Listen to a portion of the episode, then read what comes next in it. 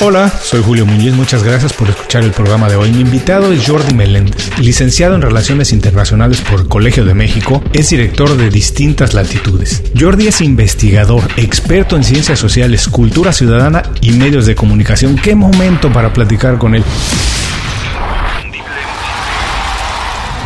Esto es Inconfundiblemente.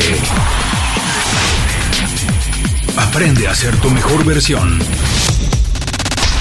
Jordi, bienvenido inconfundiblemente. Muchísimas gracias por hacer tiempo para platicar con nosotros. Teníamos esta plática pendiente desde hace mucho. Pero Jordi, cuando te preguntan a qué te dedicas, ¿cómo lo explicas de la manera más sencilla para que todo el mundo lo entienda? Hola Julio, muchas gracias en primer lugar por la entrevista y por esta, esta charla que como bien dices teníamos ya eh, algunas semanas y meses de estar contemplando y para responder tu pregunta, la verdad es que es un poco complicado porque yo siempre digo que soy como un bicho raro. La mitad, eh, la mitad es internacionalista. Eso es lo que estudié. Me estudié relaciones internacionales y me encanta el análisis político. Pero también hay otra parte que es eh, periodista. Me, me, en los últimos años me he dedicado a investigar eh, temas de medios digitales en América Latina y también a coordinar una red de periodistas de 18 países. Eh, dirijo una plataforma digital que se llama Distintas Latitudes, que intenta hacer periodismo para América Latina y eh, pues esto es digamos como, como, como esta dualidad que, que, tengo y que me fascina, pero al mismo tiempo lo hace a veces un poco complicado en términos de pues, cuál es mi identidad real, ¿no? O sea, ando de un lado para otro pero a, esto me dedico y esto es lo que, lo que me gusta hacer.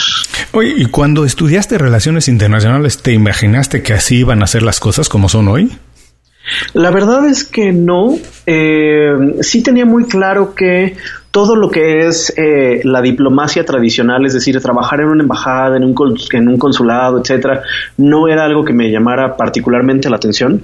Eh, y de hecho, saliendo de la universidad eh, a los 22 años, se me ocurrió la idea de distintas latitudes, con un concepto totalmente distinto al que es ahora. En su momento era eh, algo mucho más de ensayo académico sobre América Latina, pero pues fue mutando y cada vez se fue eh, recorriendo hacia lo periodístico. Siempre con esta idea de tratar de explicar América Latina desde una visión joven, desde una, desde una visión sí, de, una generación eh, de jóvenes mucho más cercana y mucho más entendible, eh, mucho más digerible, más allá que leer pues medios tradicionales que lo que usualmente hacen es que no te dan contexto y no te cuentan bien lo que está pasando en los distintos países de la región. Ahora, tú sabes que me encanta celebrar estas historias de cambiar, de transformarse, de reinventarse. Si entiendo bien lo que hiciste después de salir de la universidad, es un poco crearte un traje a la medida que lo que a ti te gustaba, porque no necesariamente todos cabemos en las cajitas que dicen que hay, no, todas nos embonan o no embonamos en ellas. Pero, ¿cómo es que tú dijiste, bueno, me voy a hacer un traje a mi medida, voy a encontrar lo que realmente disfruto, lo que hago y cómo lo puede hacer la gente? Claro, yo creo que esto es un, eh, un beneficio, una ventaja de, nuestros tiempos, eh, poder de alguna manera decidir qué es lo que nos gusta y si somos buenos y nos, atrevemos, eh, pues tratar de montar y construir sobre eso. Yo he tenido la fortuna de trabajar eh, tanto en universidades como, digamos, haciendo investigación. He trabajado también en gobierno pero esta pasión alrededor de los medios digitales y del periodismo digital y sobre todo muy enfocado en América Latina es algo que llevo, llevo 10 años con él. Eh, pero en un inicio lo veía la verdad mucho como un hobby, ¿no? Como, como el proyecto alterno, lo que pues, simplemente estaba ahí cuando y, hacía cuando me sobraba un poco de tiempo en las noches o los fines de semana. Eh, pero definitivamente eh, pues una suma de cosas, es decir, eh, cada vez hay más financiamiento, proyectos eh, alrededor del periodismo y de la libertad de expresión en, el mundo. Cada vez hay una necesidad más grande de tratar de entender qué es lo que sucede en, nuestro entorno y con una red de contactos global muy amplia, de muy buen nivel, pues fue como que decidir, pues vamos a, vamos a entrarle ahora sí a esto, vamos a crear el entorno para, para, crear distintas latitudes y hacerlo ya no un proyecto, ya no un hobby, sino realmente pues una empresa. Y creo que eh, pues en esas andamos todavía explorando muchos caminos, pero ya con un equipo pagado al 100%, eh, con personas que están en Argentina, en Costa Rica, en México, eh, y pues que ahora nos dedicamos realmente a esto, ¿no? Que esto ya se volvió, insisto, ya no es nuestro proyecto, ya no es nuestro hobby, sino es el proyecto que nos da de comer, que nos permite pagar rentas y pues que el que pretendemos que siga creciendo. Y seguramente así será. Y a todos les recuerdo que la liga a distintas latitudes estarán las notas del programa para quien quiera revisarlo. Vale muchísimo la pena si les gusta leer el periodismo y como dice Jordi, tener una realidad distinta, una visión distinta de lo que sucede en Latinoamérica. Pero Jordi, quiero regresar a este punto porque tú no tienes la formación académica de periodista. Estudiaste, como bien dijimos, relaciones internacionales, pero acabas haciendo trabajo de periodista y conozco a muchas personas, abogados que acaban siendo colaboradores en medios, médicos que acaban escribiendo y que acaban haciendo mucho labor periodística. Lo que quiere decir es que no necesariamente las cosas son como las imaginamos cuando estudiamos una carrera, sino que se vale más o menos experimentar, abrirse y encontrar esto que al final nos gusta. En tu caso ya nos contaste un poco el camino, pero ¿qué fue lo que dijiste? Esta es mi vocación. Aquí es donde me siento a gusto. Soy bueno para esto. ¿Cuándo fue que te diste cuenta y por qué? ¿Cómo fue eso? Yo creo que fueron dos cosas, Julio. En primer lugar, eh, a mí siempre me ha gustado mucho escribir y me gusta mucho el análisis. Entonces, eh, yo creo que eso fue algo que me hizo sentir muy cercano también a las labores alrededor del, del, periodismo, ¿no? O sea, el periodismo también es entender y también es explicar. Entonces, eso es algo que desde que estaba en la universidad y al salir de la universidad, con lo que siempre me sentí muy cercano, eh, y digamos, no creo que haya sido como un parteaguas, un punto de inflexión o un cambio radical en, en, las cosas que me gustan hacer, eh, siempre estuvo ahí. Pero quizá la otra, que eso sí es un punto de inflexión muy interesante, es saber que eh, soy una persona o que he podido ser una persona que conecta personas y que conecta proyectos. Digamos, me he sentido muy cómodo haciendo relaciones públicas y me he sentido sobre todo muy cómodo conectando y creando redes. Entonces, en 2014 eh, lancé como una, casi como una ocurrencia, como un experimento, un proyecto que se llama la Red Latinoamericana de Jóvenes Periodistas, eh, que era literal sacar una convocatoria para recibir postulaciones de personas, de periodistas de menos de 30 años de todo el continente.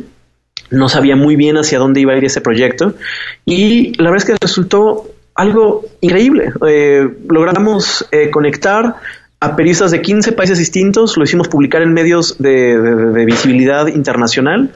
Y este proyecto, que nació en 2014, lleva ya tres generaciones y es hoy por hoy uno de los proyectos más rentables y más sólidos dentro de mi organización, dentro de distintas latitudes y eh, a, fin, a final de cuentas es, es esta pasión por crear redes y por conectar personas y proyectos. Me parece muy interesante eso que dices, que entendiste lo que te gusta hacer, que de alguna manera decías, además de escribir, el análisis, esto de formar equipos, de conectar proyectos, conectar personas para que las cosas crezcan, para que las ideas crezcan, porque realmente cuando conectamos personas, equipos, es realmente como crecen los proyectos y como crecemos con ellos. Ahora, de algo que fue una idea, un hobby, un gusto, lograste hacer un negocio. Y eso es lo que quiero dejar en la mente de todos, que se vale, que se puede, como decíamos, las cosas no son como las imaginamos al principio, en los caminos nos pueden llevar por distintos rumbos, pero se vale hacer lo que nos gusta y encontrar nuestra vocación. Ahora, de eso lograste hacer un negocio. Para hacer un negocio me imagino que tienes que ejercer algunas funciones, no quiero decir de líder, de jefe, pero sí de alguna manera manejar un equipo. ¿Qué se necesita hoy en día, Jordi, para tener equipo en toda Latinoamérica y poder manejarlos, poder poner detrás de ellos un proyecto que crean en él y lo empujen? Pues yo creo que son dos cosas, digo, para responder a, esa pregunta, sí, sí se puede, es decir, sí puedes encontrar una pasión y sí puedes encontrar eh, algo que te gusta hacer y en donde crees que eres bueno y convertirlo en un negocio, sí se puede, pero también hay que, hay, hay, que ser cuidadosos y hay que ser bien honestos. No, no todos estamos en las mismas posibilidades de hacerlo, es decir, eh, hay personas que tienen redes de contactos, redes de confianza, redes de seguridad mucho más amplias que otras personas.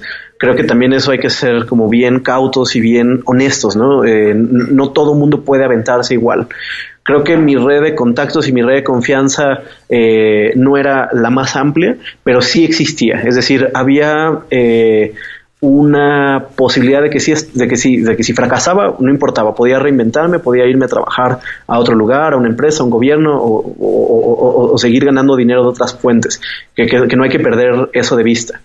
Pero en segundo lugar, eh, sí, sí se puede y creo que lo más importante es aprender a resolver necesidades que están allá afuera. Es decir, eh, nosotros nos dimos cuenta que tener una red de periodistas jóvenes en América Latina era un proyecto interesante, era un proyecto lindo, bonito, interesante, como quieras verlo, pero no necesariamente era rentable en sus orígenes. Entonces, lo que hicimos fue entender cómo hay necesidades periodísticas, hay necesidades de coberturas allá afuera en el mercado, y cómo esta red podía ayudar a suplir esas necesidades.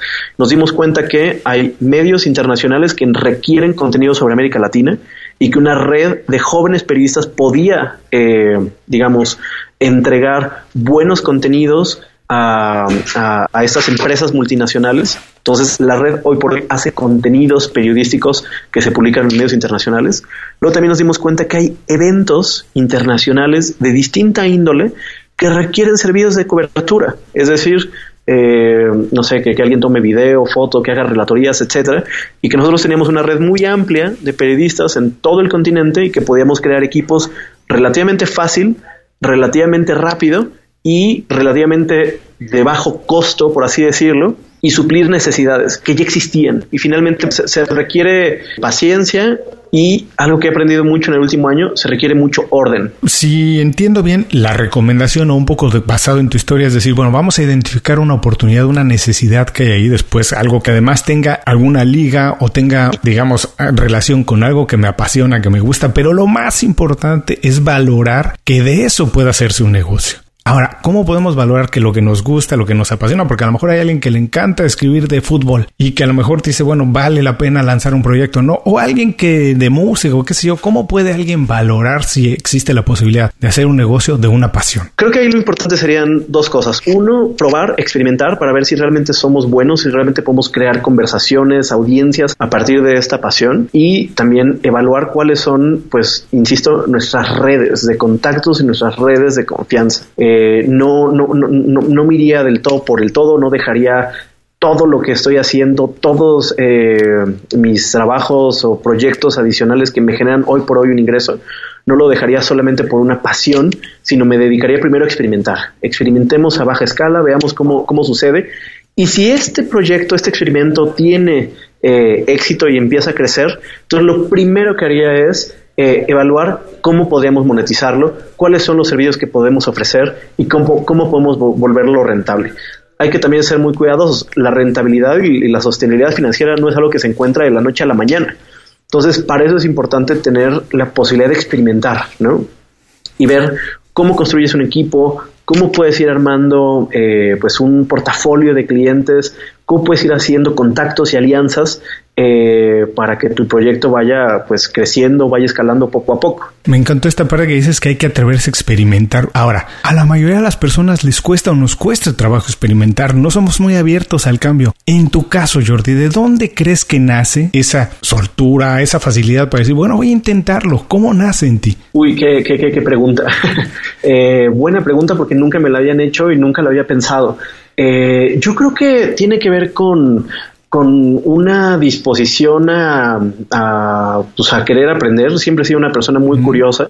Entonces me gusta pues tratar de, de, aprender de todo tipo de cosas. Creo que eh, hay también una aceptación de que pues fracasar no es necesariamente malo, ¿no? O sea que también el aprendizaje eh, es bueno en cuanto se convierte en aprendizaje, perdón. Creo que el fracaso o el error es bueno en cuanto se convierte en aprendizaje.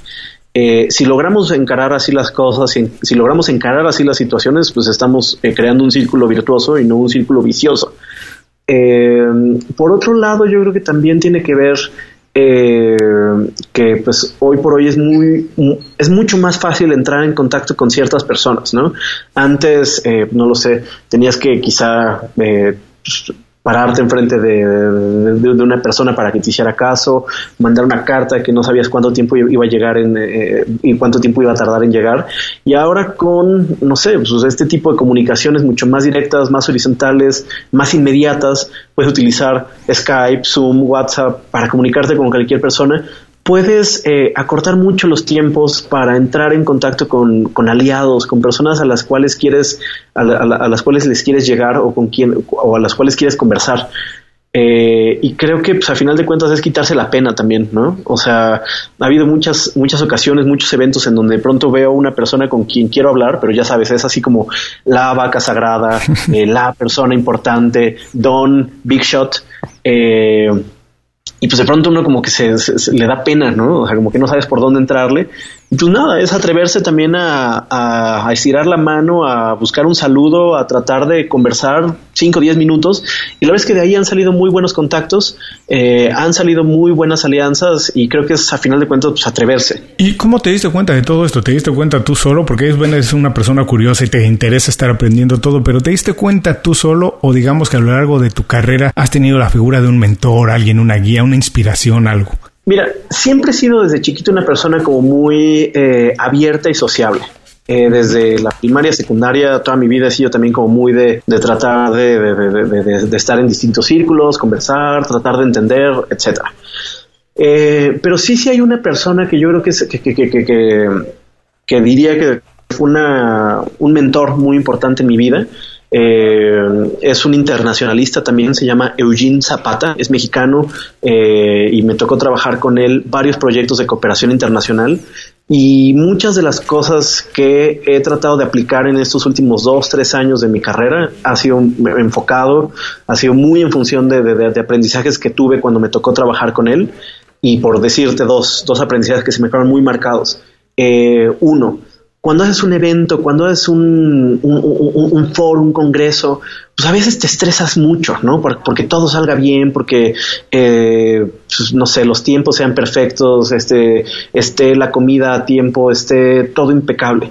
Pero lo más importante es la sensación que se llevan las personas que participaron en tu evento, sean ponentes o sean, o sean asistentes. Si se van con una satisfacción, si se van con un aprendizaje claro, puntual, si se van con una sonrisa, ese evento valió la pena. Más allá de las formalidades logísticas, más allá de las formalidades eh, alrededor del evento, las personas se tienen que ir con un aprendizaje y se tienen que ir con un buen sabor de boca, ¿no? Entonces es importante también pensarlo desde esa perspectiva.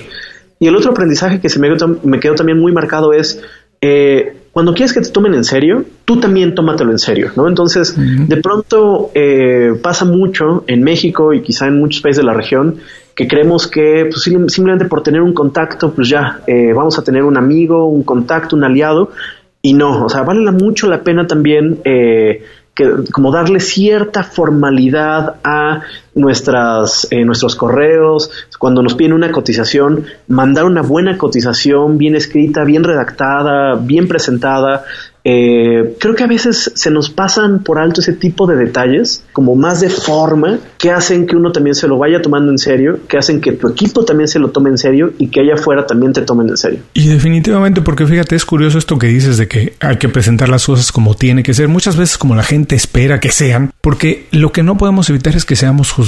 Si la presentación no está bien hecha, vamos a ser juzgados de manera inmediata por ella. Entonces, lo que sí podemos hacer de manera proactiva es que la presentación esté impecable porque lo que no podemos evitar es que nos juzguen, pero sí podemos evitar ser mal juzgados si presentamos el trabajo, como bien dices, tomándolo nosotros en serio, porque es lo que esperamos en reciprocidad, que nos tomen en serio. Si nosotros primero no nos tomamos en serio, no nos van a tomar nunca en serio. Ahora, de estas cosas que aprendiste de tu mentor, me imagino que las aplicas ahora al estar al frente de un equipo, pero también quisiera regresar a esto que decías de que desde pequeño siempre te ha gustado ser muy abierto, sientes que eres muy abierto, que te ha gustado como relacionarte con personas. ¿Tú crees que estas cosas que tienes desde chico, desde que, te, aprendiste muchas veces en, en la formación en tu casa, te han ayudado o no te han ayudado? ¿O cómo las interpretas, cómo las utilizas hoy para estar al frente de un equipo, para ser el líder de un equipo? Yo creo que sí, o sea, me, me, ha ayudado mucho, pues, eh, siempre ser una persona abierta y sociable. Creo que hoy por hoy a mí me tocan mucho labores de, eh, de relaciones públicas y también, evidentemente, pues, un, una labor de coordinación y de, y de liderazgo dentro del equipo. Entonces, para ello hay que estar siempre abierto a la aprendizaje, siempre abierto a la crítica, siempre abierto a conocer otros contextos, otras realidades. Y creo que también es importante ponerte en los zapatos de las otras personas, ¿no? O sea, cuando coordinas o cuando, cuando participas en redes mm, donde hay personas de otros países, de otras realidades, eh, pues la tu realidad es bien distinta a la de las otras personas. No es lo mismo ser un periodista en Ciudad de México que ser un periodista en Asunción, Paraguay, o ser un periodista en San Pedro Sula, en Honduras, una de las eh, zonas más complejas eh, del continente hoy por hoy.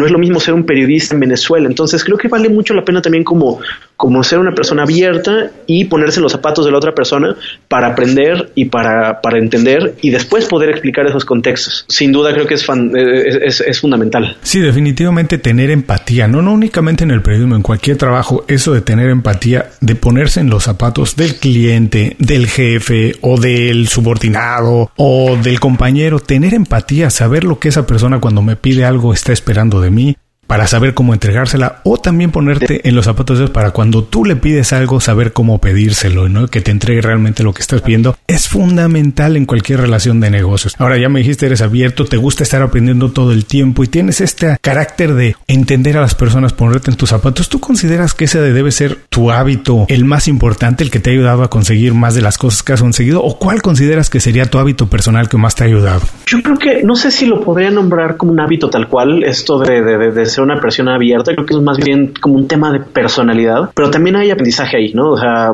por más que diga que soy sociable, a veces también pues me gusta eh, pues, tener como mi, propio espacio, a veces soy una persona un poco más introvertida, etcétera, pero, pero uno se tiene que retar también y se tiene que probar y hay que abrirse. Yo creo que en términos de hábitos, eh, lo que más me ha ayudado es siempre tratar de conectar y conocer eh, a, otras personas. Tengo una red de contactos, una base de datos muy amplia que me interesa siempre ir, ir, aumentándola, ¿no? Entonces, por ejemplo, para distintas latitudes, eh, pues sí, me, pongo como meta tener un consejo editorial con personas de muy buena trayectoria, de amplio nivel, que estén diseminadas por toda la región y trato todos los meses de hablar con ellas. Eh, creo que el hábito más bien es generar tu propio orden, tus propios tiempos y tu propio calendario para que, para que lo que estás haciendo siga fluyendo, eh, que la gente que está alrededor tuyo, que sabe de tu proyecto, que sabe lo que estás haciendo, nunca sienta que te desconectas de ellos, ¿no? Entonces, ese sí, sí creo que es un hábito importante, eh, tratar de siempre estar presente para los tuyos, eh, ya sea a nivel personal o profesional, siempre decir, aquí estoy y esto estamos haciendo. Aquí estoy y eso estamos haciendo. Y dedicarle el tiempo. Uy, ¿sabes qué me encantó de tu respuesta? Esto que dices de que estar ahí y armar tu propia agenda, como ser el responsable de eso, de la, de, tu agenda, no en términos de lo que haces minuto a minuto, sino la agenda general que tienes, la idea que tienes detrás y que estás proyectando y que estás empujando. Eso me encanta porque cuando dejamos que alguien más maneje nuestra agenda, estamos respondiendo a los intereses de alguien más y nunca estamos empujando nuestro proyecto, lo que realmente nos interesa y nos apasiona. Y cuando algo nos apasiona, tenemos que empujarlo porque además sabemos que es bueno no únicamente para nosotros, para ellos. En este sentido de empujar una agenda, de estar haciendo algo de un trabajo con misión importante, con valor, y tú que trabajas con tantas personas jóvenes, ¿qué consideras que otros profesionales, con todas las oportunidades que tenemos hoy en día, no están haciendo y deberían aprovechar las herramientas que se tienen para estar haciendo? Yo creo que, digo, me, voy a referir al campo del periodismo digital. Eh, yo creo que en los últimos años, y tú sabes bien, Julio, hay mucha angustia, mucha ansiedad sobre cómo hacemos dinero, cómo hacemos rentables. Eh, antes el dinero alrededor del periodismo venía fundamentalmente de dos maneras, o publicidad oficial o publicidad de las empresas, ¿no? Entonces, en México, pero no solamente en México, sino en otros países de la región, hay como mucho temor sobre eh, la publicidad oficial, si está bien recibirla, si va a seguir cayendo, qué vamos a hacer con esos temas. Y también hay mucha ansiedad sobre cómo van a vivir los medios eh, cuando empresas enormes como BuzzFeed, como Vice, también están teniendo problemas financieros muy grandes y ya nos dimos cuenta que depender de los algoritmos de Facebook, por ejemplo, eh, pues puede, ser algo complicado. Yo creo que muchas personas de la, de la, industria, del ecosistema de medios, estamos padeciendo mucha angustia y mucha ansiedad. Yo creo que lo que diría es, tratemos de refrescar, tratemos de poner un alto breve y veamos, bueno, ¿de dónde más? ¿Cómo podemos diversificar? ¿Qué otro tipo de experiencia y cualidades y capacidades tenemos los periodistas para ser rentables más allá de hacer periodismo diario o de hacer periodismo de investigación. ¿Qué más podemos hacer y cómo podemos conectar con esas necesidades existentes reales que están allá afuera? Y pues creo que es una necesidad de estar analizando constantemente estas situaciones. Eh, y, de tratar también de pues, no angustiarnos todo el tiempo, poner un alto, disfrutar un poco lo que hacemos y, insisto con esta palabra, experimentar y atrevernos a probar otras cosas. Oye, me parece divertidísimo cómo dices esto de no angustiarnos y tú lo explicas muy bien en términos del periodismo digital, pero creo que cualquier profesional debería de tomar este aprendizaje de... Y yo generalmente digo que la angustia viene cuando no vives el momento, ¿cierto? Cuando estás pensando en lo que no hiciste en el pasado o estás pensando en muchas cosas que no van a pasar en el futuro, pero si estás viviendo el momento y haciendo lo que te corresponde para, regresando a lo que hablábamos hace unos minutos, empujar tu agenda, lo que tú tienes planeado para tu proyecto, para tu vida, para lo que sea. Entonces como que la angustia se acaba porque sabes que estás haciendo el trabajo que tienes que hacer. La angustia generalmente viene de cuando no estás haciendo el trabajo que tienes que hacer, pero si estás en lo que sabes que estás tienes que hacer para que las cosas sucedan, bueno, pues la angustia no quiero decir que desaparece, pero llega a un punto en que es manejable. Tampoco vale la pena no tener angustia o, o estrés porque el estrés no es malo. El estrés en cierto nivel y manejado es bueno. Es exactamente lo que le pasa a un músculo. Un músculo no crece si no se le aplica un poco de estrés, ¿no? Así que hay que tener unos niveles donde uno se sienta cómodo, donde uno esté manejado. Pero muy bien me gusta esta parte que dices que no hay que angustiarse, hay que tener opciones, abrirse, tener varias oportunidades. Dices, no hay que estar esperando únicamente que la financiación o financiamiento venga de una sola parte, ¿no? Que venga, hay que explorar abrirse y tener varias opciones. Así la angustia empieza a desvanecerse. Claro, como dices bien, es, se hace mucho más manejable, ¿no? O sea, esta frase también muy coloquial de no te preocupes, mejor ocúpate, eh, pues es, es, es, muy cierta, ¿no? En, en, en, ciertos niveles y bajo ciertas circunstancias, pues de pronto nos, no, la pasamos, eh, ay, ¿qué voy a hacer? ¿Cómo voy a generar? ¿Cómo voy a eh, pagar al equipo, cómo voy a pagar la renta, lo que sea. Pues son cosas que todo el mundo nos, nos, eh, nos preguntamos y a todo el mundo nos angustia en distintos momentos. Pero creo que pues, más bien eh, eh, en, vez de, dedicarle demasiado tiempo a la angustia, pues también hay que, hay, que, hay que probar y hay que ver pues, de qué manera nos ocupamos y también, como se dice, pues entrarle al toro por los cuernos, ¿no? Visita inconfundiblemente.com Descarga nuestras herramientas y aprende a ser tu mejor versión. Gracias por seguir con nosotros. Estoy platicando con Jordi Meléndez. Jordi, estamos entrando a la última parte de la entrevista. La idea aquí es compartir mucho tus herramientas, secretos, tips, cosas que has utilizado para, además de empujar tu proyecto, diseñar tu estilo de vida en el que te sientes cómodo, en el que trabajas y eres productivo, además de tener una vida balanceada, sana, una vida que disfrutas. Eres experto en esta parte, yo lo sé. Por favor, dinos hoy en día, ¿cuál es el secreto para tener una buena red de contactos? Yo creo que tiene que ver con algo que ya hablábamos la vez pasada, ya hablábamos hace unos minutos, y tiene que ver con, la empatía, la capacidad de generar empatía con el otro. Y es algo que, la verdad cada vez se pierde, eh, se pierde más. Yo creo que es fundamental ser capaces de escuchar qué es lo que está diciendo la otra persona, cuáles son sus aspiraciones, sus ambiciones, sus miedos, sus temores, y a partir de ahí ser muy honestos también con lo que haces y con lo que quieres y con lo que esperas de la otra persona. Es decir, no todo mundo va a ser un amigo y no todo mundo va a ser un cliente. Hay que tratar de entender y balancear eso, ¿no? Eh, pero hay que ser muy honesto, hay que ser muy abierto y hay que ser muy empático. Me gustó esa parte de regresar un poco a la empatía, escuchar, ser honesto, porque dices, no todo el mundo es un cliente, pero hay que ser honestos, hay que ser sinceros. Hay que olvidar esto de fake it till you make it, ¿no? Realmente hay que decir realmente lo que hacemos, porque no sabes si esa relación en ese momento no va a dar frutos, pero si eres honesto, es muy probable que más adelante sí los dé. Ahora, por favor, recomiéndanos una aplicación como Google Calendar o la que sea que tú utilices todos los días para manejar mejor tus días, para hacerlos más productivos. Fíjate que yo, yo, yo me manejo mucho con una filosofía de keep it simple. Entonces, eh, realmente eh, usamos pocas herramientas hipertecnologizadas, ¿no? O sea, ya seguramente pues hay muchas personas que te han recomendado, ya sabes, Trello, Slack, este, herramientas para organizar equipos, tu agenda, etcétera. Nosotros nos sentimos muy cómodos utilizando herramientas muy básicas y muy sencillas. Y una que, por ejemplo, nos ha dado muy buenos resultados es eh, los formularios de Google. Cuando hacemos un evento, nosotros desde el 2012 hacemos un foro latinoamericano de medios digitales y periodismo y cada que termina el foro lanzamos una encuesta muy breve para saber qué les gustó, qué no les gustó. Con nuestra red latinoamericana de jóvenes periodistas hacemos sesiones de aprendizaje cada sábado y utilizamos eh, Google Forms, los, formularios de Google para ir aprendiendo eh, y para ir generando retroalimentación con, nuestras audiencias, con nuestros equipos, con nuestras redes de contacto.